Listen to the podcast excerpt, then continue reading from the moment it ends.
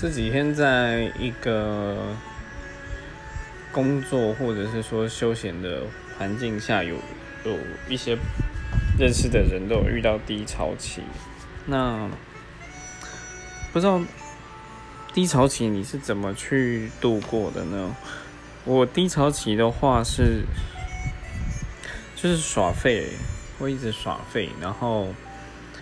可是会知道说这个工作还是要做，毕竟，呃，不想失去这工作，所以，然后也会想要说，哇，我要去玩，我要去做什么，所以会做在耍废的时间，会把自己完全就是脱离那个工作的氛围，然后用这样的方式让自己去把那个能量再累积起来。你呢？